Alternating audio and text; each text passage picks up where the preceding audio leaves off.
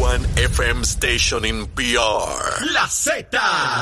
El aplauso, señoras y señores, al cero. Esta es la verdadera y pura emisora de la salsa de Puerto Rico. ¡Desde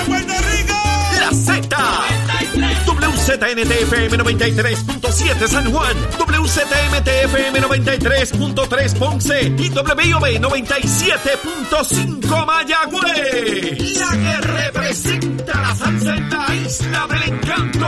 De aquí para el mundo. A través de la aplicación La Música Z93. Tu, tu emisora nacional de la salsa sin pelos en la lengua. Es esa otra cultura, la cultura de la violencia, donde ver asesinar a alguien es algo muy sencillo. Leo Díaz en Nación Z Nacional por Z93.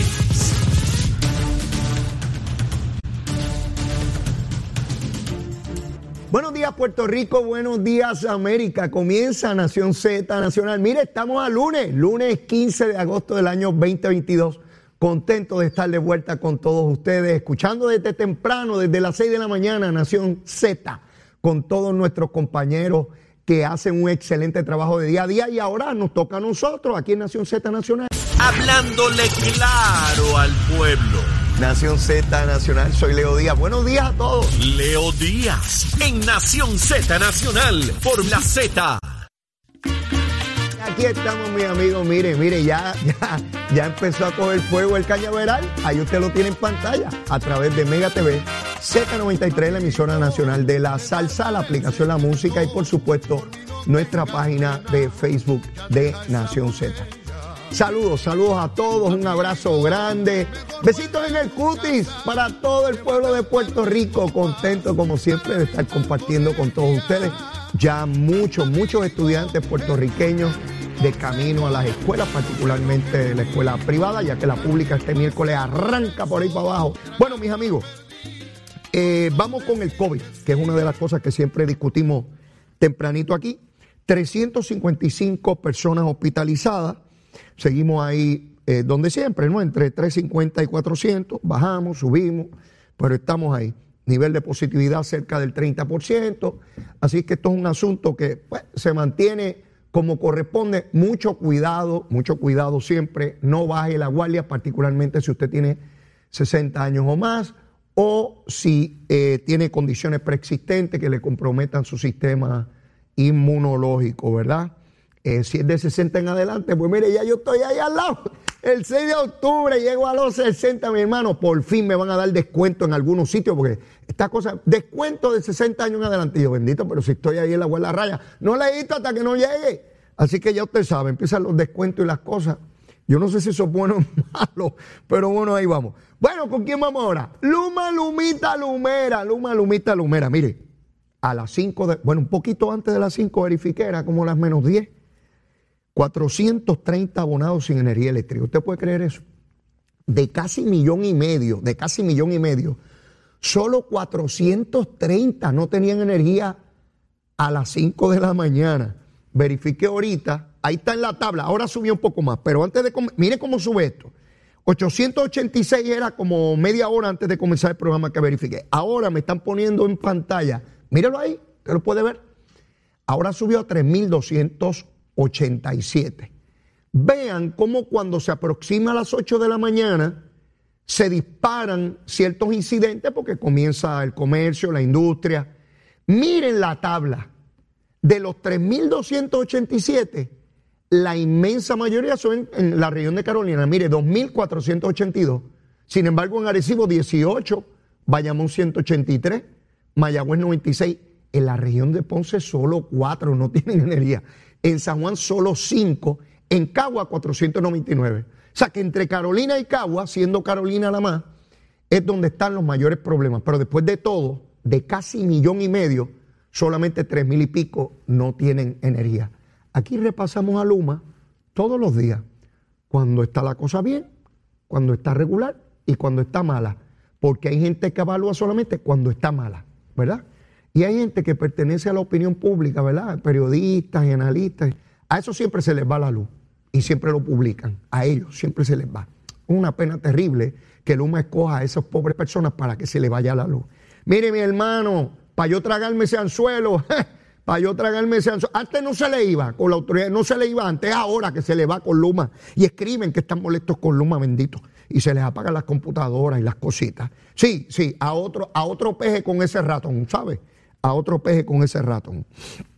Bueno, despachado a Luma por el día de hoy, esta mañana se produce unos arrestos, siete en total, de aparentemente, no todos, pero gran parte de ellos aparentemente son, eh, y estoy hablando a base de la información que brinda la portavoz de prensa del FBI en Puerto Rico, donde señalan que se produjeron esos arrestos y que muchos de ellos son empleados de la Unión de, allí, de, de los puertos, ¿no? Eh, de la Unión de Empleados, de los muelles. Eh, se plantea que el presidente de la Unión, Carlos Sánchez Ortiz, fue arrestado, está entre las personas arrestadas. Eh, se le está aplicando una disposición sobre crimen organizado. Así que esto no parece ser un evento aislado, sino que estaban en, en una organización criminal. El detalle lo tendremos a las 11 de la mañana cuando la Fiscalía Federal produzca la conferencia usual donde detallan en qué consisten las acusaciones para estas personas. Es importante que tengamos claro todo este tipo de eventos y cómo se produce. Fíjense que no estamos ahí ante políticos, son personas que pertenecen a una unión. Ahora vamos a decir que todos los que componen esa unión son corruptos. Claro que no. Ahora vamos a decir que todas las uniones son corruptas. Por supuesto que no. Pero hay personas en uniones que fallan. Claro que sí. Hay personas en partidos políticos que fallan. Por supuesto.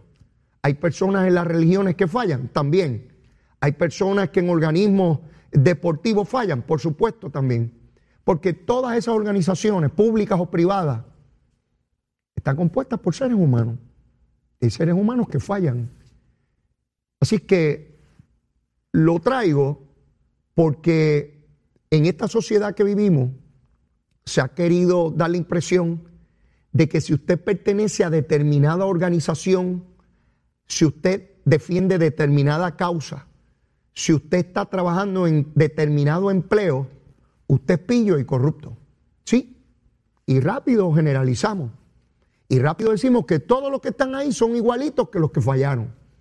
¿Verdad que lo hacemos con mucha propensidad? Los que no les gustan las uniones obreras, los que combaten a las uniones obreras dirán que a eso se dedican todos esos líderes obreros, porque todos son unos corruptos. Sí, ya, me ya los oigo y ya los empiezo a ver en las redes sociales. Sí, igual que sucede con cualquier otra entidad. Los enemigos, los que se contraponen, ya sea por intereses ideológicos, económicos, ¿verdad? Por competencia, van a procurar señalar y criminalizar a todo el componente de esa determinada organización. Y yo voy a combatir eso siempre. Estén esas organizaciones a favor o en contra de lo que yo profeso, defiendo o adelanto para nuestra sociedad. Pero ya tendremos la oportunidad a las 11 de la mañana de saber el alcance de lo que se plantea en esta acusación en un área que es neurálgica. Estamos hablando de los muelles, estamos hablando por, por donde entra la inmensa mayoría de la mercancía que llega hasta Puerto Rico de toda naturaleza y que históricamente en esta y en cualquier parte del mundo lo utilizan personas inescrupulosas que violentan la ley para el transporte ilegal de mercancía, de toda naturaleza también. Así que los muelles, los puertos, los aeropuertos, todos estos son lugares muy, muy delicados de mucha importancia y que revierten el mayor grado de seguridad para toda la población. Así que ya, ya a las 11 tenemos oportunidad de ver. Ayer el gobernador de Puerto Rico eh, nominó como eh, secretaria de Recursos Naturales a la licenciada Anaís Rodríguez. Esta abogada que ha estado desempeñándose como interina de ese departamento en los últimos meses ha demostrado una gran capacidad para dirigir una instrumentalidad pública que ha tenido serios cuestionamientos públicos ya por muchos, muchos años. Esa dependencia gubernamental tiene la encomienda delicadísima de proteger nuestros recursos naturales con los pocos recursos económicos que históricamente ha tenido, porque esa dependencia nunca ha tenido los recursos necesarios para poder procurar la atención y la fiscalización por parte de todos los entes públicos y privados que de alguna manera afectan nuestro medio ambiente.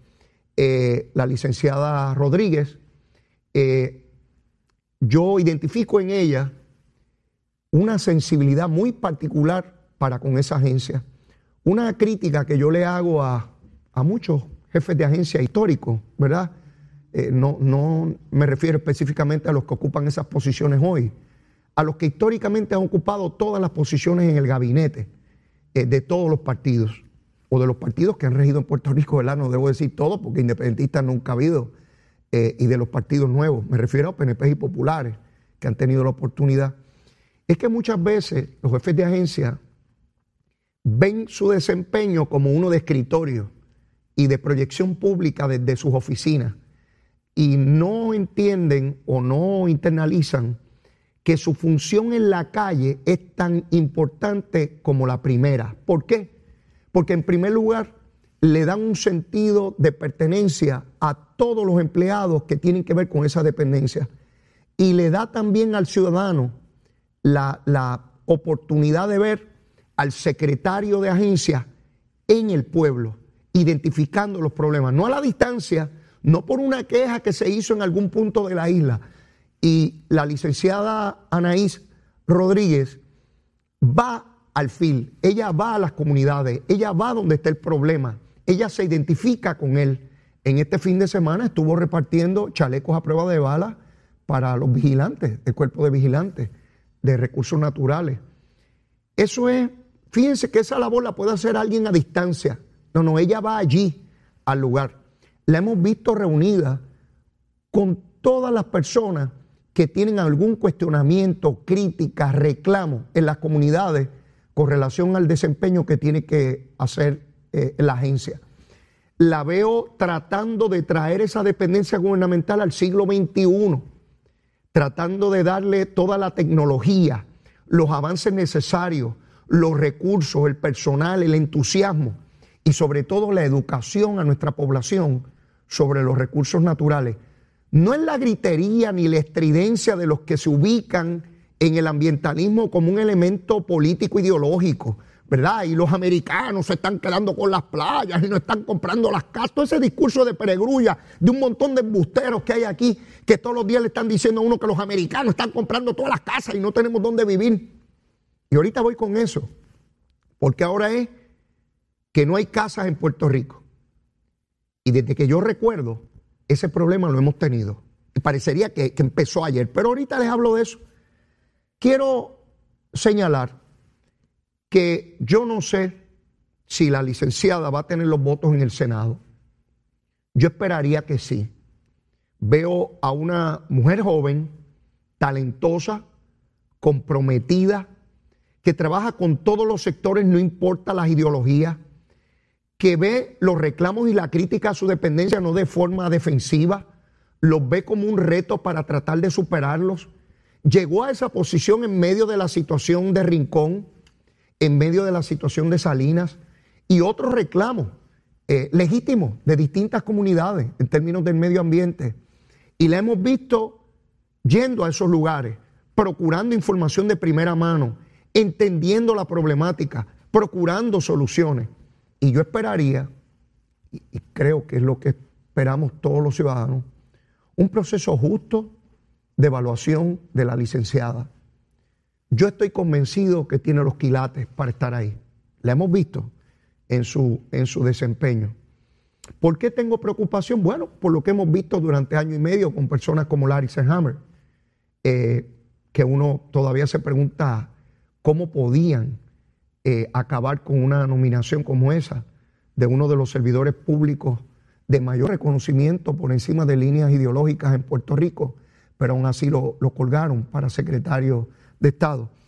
Y hemos visto en la prensa, y, y- y- repite continuamente Javier Aponte Dalmao, este es el senador por Carolina, que ni su hermano le habla siendo alcalde de Carolina, porque este señor es, es ácido sulfúrico. Eh, ya adelantó que el gobernador está vetando medidas y que él adelanta que no le van a aprobar medidas. Yo no sé qué amenaza es esa, porque no le aprueban ninguna medida al gobernador en Cámara y Senado, así que es una amenaza que no sé a dónde se dirige. Pero quisiera que finalmente Recursos Naturales tuviese una persona eh, al frente con, con una visión, con una visión. Y yo creo que en esa vista pública que se realice eh, para la nominada, ella tenga la oportunidad de decirle a los senadores y senadoras, persuadirlos, convencerlos, que ella es la persona idónea porque tiene la visión para ese departamento tan importante. Y digo importante por, por el proceso educativo. De chamaco, en las escuelas donde yo estudié, poco se hablaba del medio ambiente. No era un tema, no era un tema en nuestras clases. Sin embargo, debió haber estado ahí. Me temo que todavía no lo es en la inmensa mayoría del currículo público y privado en Puerto Rico. Hay que incorporarlo. ¿Dónde vivimos? Nuestro medio ambiente. ¿Cómo procurar atenderlo? Que no es solamente el gobierno el que lo tiene que cuidar, cada ciudadano tiene que cuidarlo. Esa, esa educación es vital, ese grado de conciencia en la ciudadanía. Así que espero, espero, abrigo esperanza de que pueda ser confirmada la licenciada Anaís eh, Rodríguez. Hoy comienza la sesión en Cámara y Senado, se dan cita los representantes y senadores para comenzar una sesión que debe estar acabando en el mes de noviembre. Esta sesión se constituye por ley y de ordinario, desde los tiempos en que yo estaba en la legislatura, se entendía que era donde se recogían y se procesaban los proyectos de iniciativa legislativa, los que los legisladores radican. Y la primera sesión del año es más bien de proyectos del Ejecutivo. Eso es cuando hay un gobierno de Cámara y Senado con el gobernador del mismo partido. No es así cuando hay un gobierno compartido, porque entonces empieza el cruce de incongruencia, de no te voy a aprobar esto, no te voy a aprobar lo otro. Así que yo dificulto que ese sea lo que va a ocurrir. Después de la pausa, quiero hablarles de cuáles son mis expectativas con relación a esta sesión que comienza en el día de hoy y quiero hablarles de otros temas sumamente delicados que tienen que ver con corrupción y que tienen que ver con elementos aquí como en el gobierno federal. Pero mire, apenas comenzando a quemar el cañaveral, llévatela, chero. Hablándole claro al pueblo. Nación Z Nacional, soy Leo Díaz. Buenos días a todos. Leo Díaz en Nación Z Nacional por la Z. Ahí está, mi amigo. Mire, mire su televisor. Encendido el cañaveral hoy lunes, tempranito. Mire, a mitad de mes, básicamente, 15, 15 de agosto. Así está el fuego en este cañaveral. Y de verano, despidiéndose el verano. A los que les encantan los veranos, se está yendo el verano, muchachos. Agiten, agiten la cosa, que se está yendo el veranito. Después tienen que esperar al otro verano. Está malo, un añito, tú sabes, está la cosa mala. Bueno, les hablaba de la sesión. Comienza hoy eh, y que debe estar prolongándose hasta el mes de, noviembre. Yo no tengo muchas expectativas. De ordinario, lo que usted ve durante el primer año, año y medio, es lo que se va a ver el resto del cuatrenio. No hay mucha novedad. Fíjense cómo no se le han aprobado la inmensa mayoría de los proyectos al gobernador. Vemos vacantes en el Tribunal Supremo de Puerto Rico, en la presidencia de la Comisión Estatal de Elecciones, el Contralor de Puerto Rico, de igual manera en recursos naturales ahora, hasta que se confirme la, la- la nominada, en la Procuraduría de las Mujeres de igual manera. Así que yo no veo, no veo cómo este panorama pueda cambiar. Y máxime cuando al culminar este año ya entramos en el año preelectoral. Ustedes dirán, pero ¿cómo es eso, Leo? Sí. El año que viene, a menos que eso cambie con una enmienda a la ley que todavía no ha sucedido, porque ustedes saben que el proyecto sobre la reforma o, o los cambios a la ley electoral están pendientes en la Cámara a que Connie Varela pues haga vistas públicas o no sé qué cosa, el trámite que corresponda. Si no hubiese cambio en esa dirección, todos los candidatos a puestos electivos en Puerto Rico tienen que llevar sus papelitos y radicarlos en diciembre del año entrante. Quiere decir, si hay que llevar los papeles en diciembre, a más tardar en verano, junio, julio, agosto, las personas tienen que ya estar básicamente diciendo para lo que van a aspirar, porque usted no decide aspirar a una posición el día antes de abrir las candidaturas. Eso es, por lo menos a las posiciones más importantes de gobernador, comisionado, legisladores y alcaldes, eso no se decide el día antes, porque requiere un andamiaje inmenso de personal electoral, político, económico, y usted se prepara para eso, porque en aquellos casos donde haya disputa para la posición a nivel del interior del partido, pues hay primarias, y eso requiere que usted vaya teniendo personas que se comprometan con usted, personas que sean parte de su equipo político, electoral, y usted va creando alianzas, va creando eh, eh, todo ese equipo y si son candidaturas estatales, pues requiere un andamiaje inmensísimo.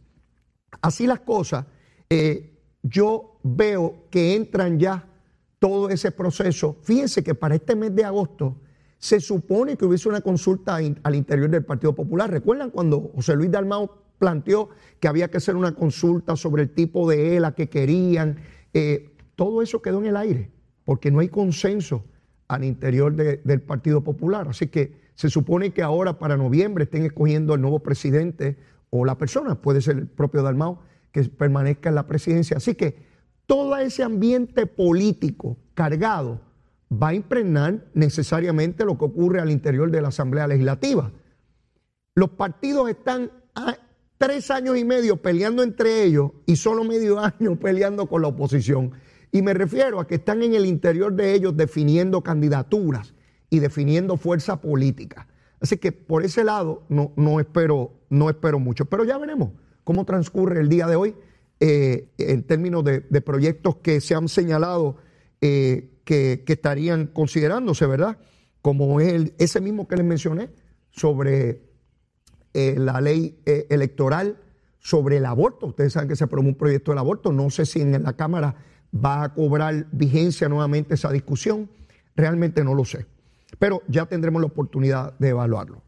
Por otra parte, la prensa da cuenta hoy, Nelson del Valle, no sé cuántos de ustedes lo recuerdan, este fue representante por el PNP durante el cuatreno pasado, fue uno de los tres legisladores del PNP que fue arrestado por pedirle dinero ilegalmente a sus empleados.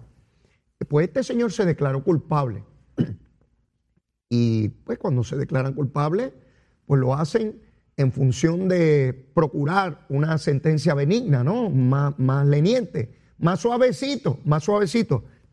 Pues este señor, aun cuando se declaró culpable, le mintió a su oficial de probatoria. ¿Por qué les digo esto? Porque la fiscalía ha sometido ante el juez que va a evaluar el caso y de la sentencia de él una petición de cinco años de cárcel, que es básicamente eh, la pena máxima para este tipo de delitos. Cinco años. ¿Por qué? Porque aun cuando se declaró culpable, le dice a su oficial probatorio que es verdad que él pedía dinero, pero que era para pagarle la luz y el agua a la gente buena de su distrito, que no tenían dinero. Porque cuando él tenía dieta, pues las pagaba de ahí pero que como ahora no habían dieta, pues tuvo que pedirle dinero a sus empleados para darle a la gente pobre de su distrito. Y la fiscalía tiene evidencia que lo que es un vicioso de juego de caballo. ¿Sí? Miren, miren a dónde llega la gente. Se declara culpable y sigue mintiendo. No tiene ningún ejercicio de contrición, de sanearse a sí mismo, de encontrarse con la verdad, de empezar su condena antes de la condena física a librarse de la condena del delito y de mentir. Pues no, siguió mintiendo, pues ahora se expone a cinco años de cárcel, este pájaro. ¿Sí? No aprende. Y por ahí seguirá en su día y en su vida.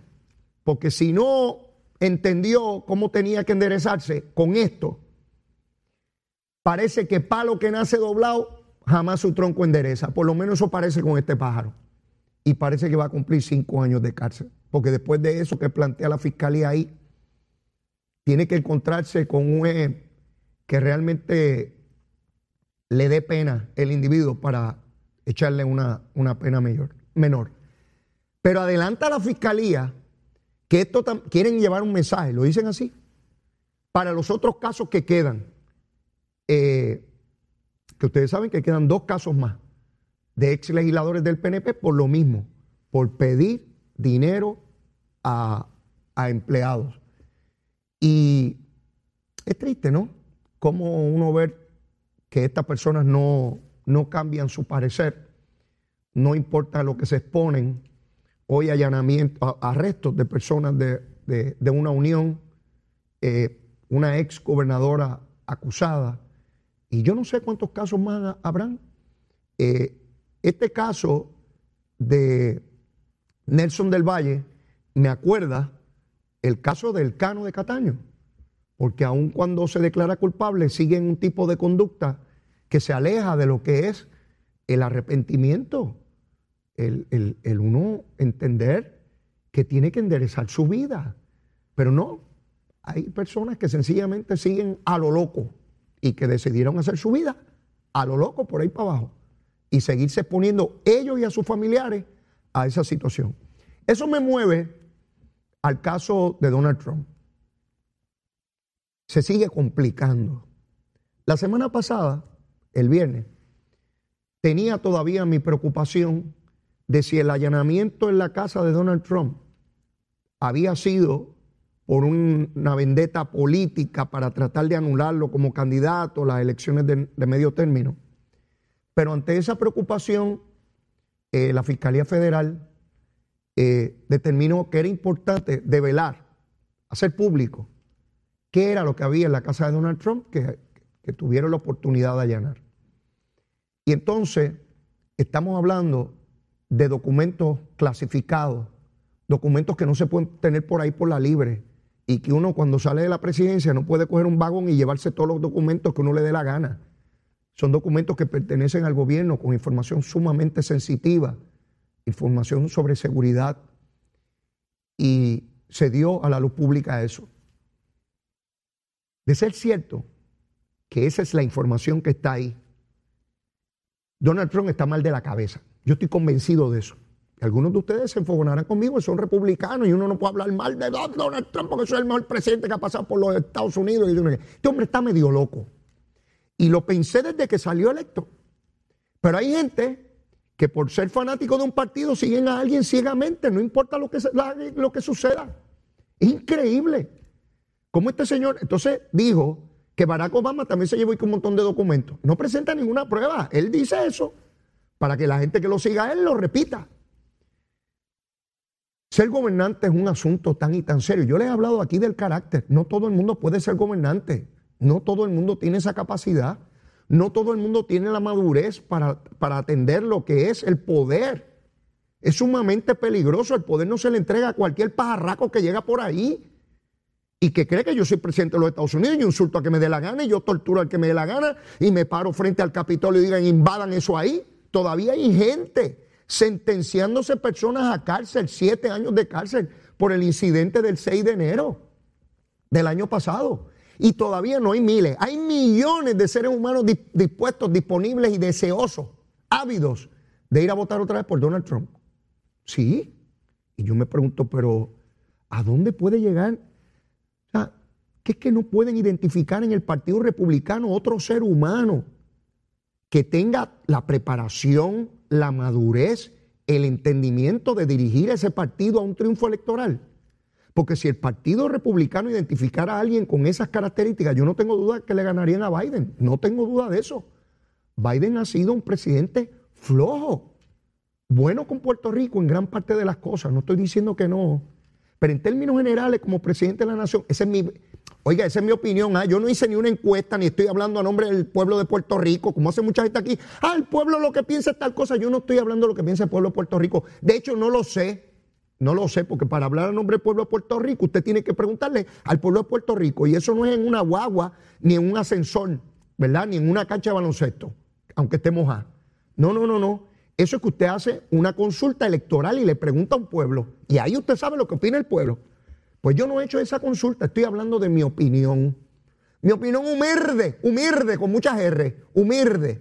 Pues en esa opinión humilde que yo tengo, creo que el Partido Republicano debe tener la, la, capacidad de identificar a un ser humano que tenga esas características y pueda ganar la elección. De lo contrario, pues no sé si Biden, ¿verdad? Porque yo creo que Biden físicamente, emocionalmente, me parece que no está listo para soportar otra elección. Correr a la presidencia de los Estados Unidos requiere una capacidad física y mental inmensísima, inmensísima. Y no lo digo solo por su edad, lo digo por las muestras evidentes que da de deterioro, ¿ve? Físico y mental. Eh, y hay personas que a esa edad todavía tienen otras condiciones. Ese no es el caso de Biden. No importa si lo llevan un médico y dice que está como coco, ¿sabe? Este, porque es evidente que está muy débil ya y todavía le quedan dos años y medio en la presidencia de los Estados Unidos. Así que el camino es sumamente difícil para el presidente Biden. Pero nuevamente, estamos ante una situación donde por primera vez se le allana la casa a un presidente saliente. Tiene información clasificada, privilegiada, sensitiva, y se la llevó allá en unos maletines, allí en, el almacén, en el closet de la casa, en un vagón, yo no sé dónde rayo lo tenía allí, y no en los lugares que tiene que tener el gobierno de los Estados Unidos información como esa, porque Donald Trump entiende que él está por encima de la ley y que él puede hacer lo que le dé la gana. ¿Ve? Y, y llegó a la presidencia de los Estados Unidos. Sí, llegó a la presidencia de los Estados Unidos. Quiere decir que en el proceso democrático, mire, eso es como la lotería, a cualquiera le toca, ¿verdad que sí? Y en la gobernación de Puerto Rico ha ocurrido también. También ha ocurrido. Sí, sí. No voy a mencionar nombres para que no se me, para que no se me sientan, ¿verdad? Dolidos, pero ha ocurrido también. Ha ocurrido. Así que en Puerto Rico, como en los Estados Unidos, como en cualquier lugar que haya democracia, tenemos que ser sumamente críticos de qué personas pueden llegar a las posiciones electivas. Y eso me lleva a Nicaragua. En Nicaragua está ocurriendo algo altamente terrible que no se dice en los medios de comunicación de Puerto Rico, no sé por qué, no lo entiendo con la prominencia que debería ser. Ayer secuestraron un sacerdote después de la misa en Nicaragua, en vehículos oficiales se lo llevaron. El obispo Rolando José Álvarez ha sido detenido en su residencia en arresto domiciliario. El obispo han cerrado siete emisoras de radio en los últimos días, aparte de todas las que habían cerrado antes. Una de ellas, Radio Darío, que tiene casi 80 años transmitiendo en Nicaragua. Y el gobierno de, de Daniel Ortega, el dictador, cerrando emisoras de radio, metiendo preso a la oposición política, sacando a los religiosos, encarcelándolos en arresto domiciliario. Una cosa tenebrosa, todavía no he escuchado al Papa decir nada de esto. El Papa de Roma no dice nada sobre una iglesia latinoamericana. El Papa es argentino, no es alemán. Él conoce la iglesia latinoamericana. Él sabe las luchas que da esa iglesia bajo dictadura y regímenes opresores. No es Puerto Rico, donde un sacerdote puede decir lo que sea contra el gobierno y no pasa nada. No, no es Puerto Rico, donde un sacerdote puede insultar si quiere o decirle lo que sea a cualquiera. ¿Verdad? Y no pasa nada con la libertad de expresión. No, no, no, no. Estamos hablando de Nicaragua. Y aquí hay sectores independentistas, como del PIB, que han ido allí, se han retratado con Daniel Ortega. De hecho, Daniel Ortega ha dejado que se siente en una silla como representante en organismos internacionales a Rubén Berrío están callados y que mucha porquería hablan en Puerto Rico sobre libertades y libertades y libertades y la independencia y la patria. Y allá están los nicaragüenses viviendo un gobierno opresor que hasta los religiosos meten presos. Le cierra las emisoras de radio. ¿Usted ha escuchado algún, algún independentista del PIB decir algo? Y de Victoria Ciudadana, ¿lo ha escuchado decir algo? ¿Sí? Cada vez está por ahí, como una ardillita corriendo por ahí, chiquitito, corriendo por ahí. Y el socialismo y el socialismo. Pero no dice nada de Nicaragua, ¿ves? Sí, defensores de la. Se le parecen a Nogales, que va y defiende tortugas en el rincón y se declara socialista, pero tenía montones de apartamentos en Palmas del Mar, acá en Humacao. Ese es el liderato hipócrita de izquierda que tenemos en Puerto Rico, que defiende a criminales a dictadores y opresores, pero acá mucha gritería de democracia y mucha cosa de democracia. Digo, el PIB ya, ¿verdad? Queda poco de eso, que no sea encubrir hostigamientos. Ya, ya no tienen el mismo poder que tenían antes cuando se paraban públicamente. Ya tienen que hablar bajando la cabeza porque les da vergüenza. No dice nada Daniel Ortega, metiendo los religiosos presos en Nicaragua, votando monjas monjas votando las de Nicaragua, pero no pasa nada, calladito. Ahora, mucha crítica aquí, sí, porque aquí cuando se quedan sin chavos piden púa de los americanos, sí, los yanquis, los yanquis, los chavitos de los americanos. Bueno, ahora piden la independencia con ciudadanía americana, imagínese usted, a donde llegó el sector de izquierda, sin ciudadanía americana no quieren independencia. No, no, no. Prefieren quedarse en la casa cogiendo púa cuando llegue cualquier pandemia. Mire, tengo que ir a una pausa, pero después de la misma ya llegó el de los lunes. Licenciado Cristian Sobrino ya está ahí listo, mire, y llegó con un lanzallamas. Viene a quemar cañaveral. Llévatela, chero.